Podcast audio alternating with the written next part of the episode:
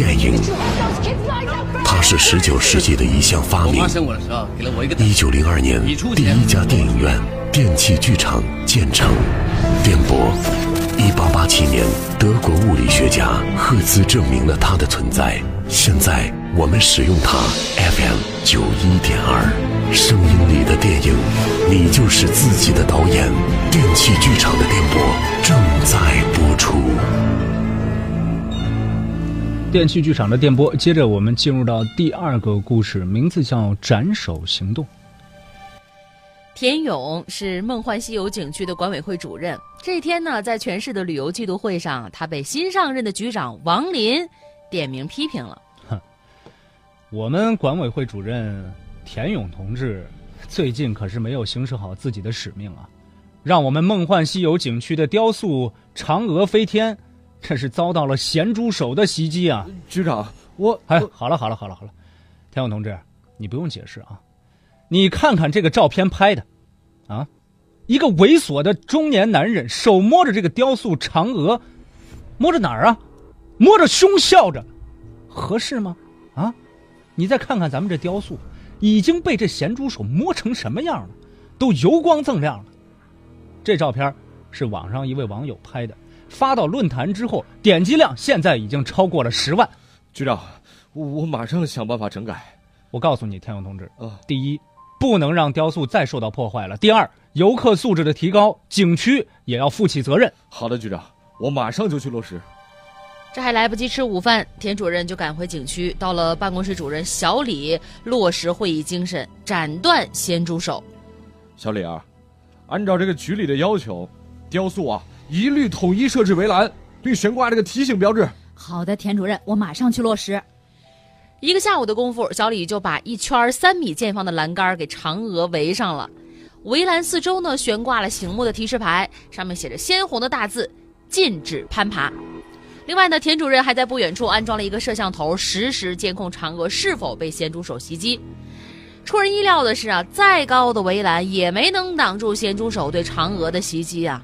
这监控里，一个男游客吃力地爬上了围栏，笑嘻嘻地在嫦娥身上摸了一把，然后再爬上围栏翻回来，这才满意的离去。哎，你好啊。我想问一下啊，啊，你这看雕塑，怎么还摸人家的胸部呢？啥摸人家胸部啊？哎，谁说我摸人家胸了？我摸的那是石头啊！这所有雕塑不都是一堆石头吗？啊，这都是人家艺术家一刀一斧削的，才赋予他们生命。再说了，这这不是你们让摸的吗？这怎么会是我们让摸的呢？啊，主任是这样的。还真有这么一回事儿，是我们之前哦，呃，那那我们待会儿了解一下之前的规定啊啊，不好意思啊。回到办公室，小李这才娓娓道来：“主任啊，那个时候我们景区还没有挂五星级，游客特别少，一直都是负债运营的。我们为了吸引游客，管委会就给嫦娥飞天编出了一个传说。那嫦娥她是一位大胸美女，大胸。”那还有一个意思就是丰胸哈，这个女人摸了能丰胸，男人摸了呢就逢凶化吉，所以说我们景区就招来了这么多的咸猪手。荒唐，这坑原来是景区自己挖的呀！啊，你们看看咱监控里排的那一个个翻栏的啊，翻栏的游客，这怎么办？这俗话说得好啊，三个臭皮匠顶个诸葛亮，那大家都来说说啊。看看有什么好主意，啊，主任，呃，我觉得吧，这个出现咸猪手这种现象都是免费惹的祸，要是摸一下收费，那谁还愿意去做这个咸猪手呀？呃，我们可以试着取景收费。哎，对对对对对对。可是这个旅游局和物价局已经三令五申，要坚决杜绝取景收费这种现象。还还有没有其他办法啊？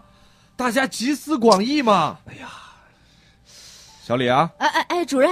呃，我好好好，呃，我我我再回去想一想，马上给您做一个报告。你别想了，你先去把禁止攀爬的牌子换了，换个取景收费先试试。这法子果然奏效啊！是啊，谁愿意为了摸了一把冰凉的石头付费呢？当然了，也有一些不差钱的人交费照摸，但是人数已经锐减了大半了。由此看来呢，这取景收费这条方案初见成效。为此，田主任一阵窃喜呀。只可惜这好景真不长，一条朋友圈的信息吓了田主任一大跳。信息的题目特别吸引人，《梦幻西游》景区嫦娥变接待女，给钱就让摸。现在呢，已经是自媒体时代了，这朋友圈的传播速度啊，可快赶上闪电了。这事儿要是让物价局知道了，可得吃不了兜着走。先把那取景收费牌子给撤了吧。牌子撤了不要紧，咸猪手们又开始行动了。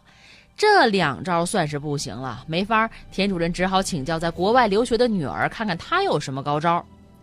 爸，我觉得吧，赌不如输，你们还是得找找这问题关键在哪儿。你得学会把握游客的心理。第二天，景区在电视台打出了一个广告：“梦幻西游，免费拍照送给你爱的人。”田主任在新闻发布会上是这样解释的：“景区啊，要为喜欢嫦娥的游客提供免费拍照的机会，然后再把照片呢送给你爱的人啊。”把照片送给你爱的人，你会把手放在哪里呢？你还能把那双脏手猥琐的放在嫦娥的胸部吗？哎，主任，这招您别说还真灵，但是现在还有问题。我们这办法呀，它只斩断了男人的手，那女人的手，它还是照摸不误。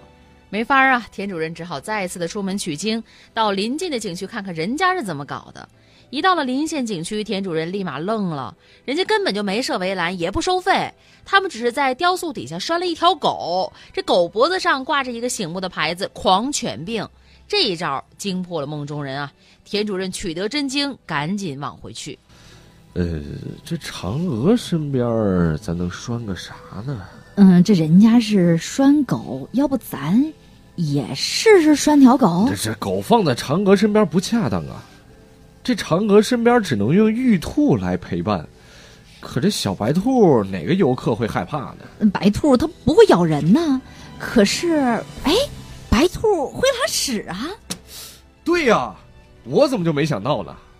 咱的目的不就是让游客接近不了雕塑吗？啊，就这么办，养兔子。小李啊，你马上在嫦娥周围圈上这个铁丝网，在里面养兔子。嫦娥配玉兔，这个画面浑然天成啊，协调自然。行，我马上去办。白兔这玩意儿啊，吃完拉，拉完吃，不到两天时间，嫦娥周围已经满是白兔的粪便了。谁知毫不知情的保洁员赵阿姨勤快的把这粪便给清扫了出去。你说养这些兔子是为了个啥啊？不就是为了这些兔子屎吗？你清出去干嘛呀？你这不是费力不讨好吗？再等两天，雕塑周围又满是白兔的粪便了。这回咸猪手彻底的伸不过来了，只要一靠近这嫦娥，非得踩着一脚粪便不行。终于，这讨厌的咸猪手彻底被斩断了。田主任本以为大功告成，没有想到的是，一些游客又把这魔爪伸向了铁扇公主的扇子、猪八戒的大耳朵。这回景区可是没有湖边的传说了。于是，田主任又开始了新一轮的斩首行动。感谢各位的收听参与，电器剧场的电波直播每周一到周五的十三点，回听往期节目可以下载蜻蜓 FM 客户端，搜索“电器剧场”的电波即可。上映你的电影，你就是自己的导演。电器剧场的电波正在播出。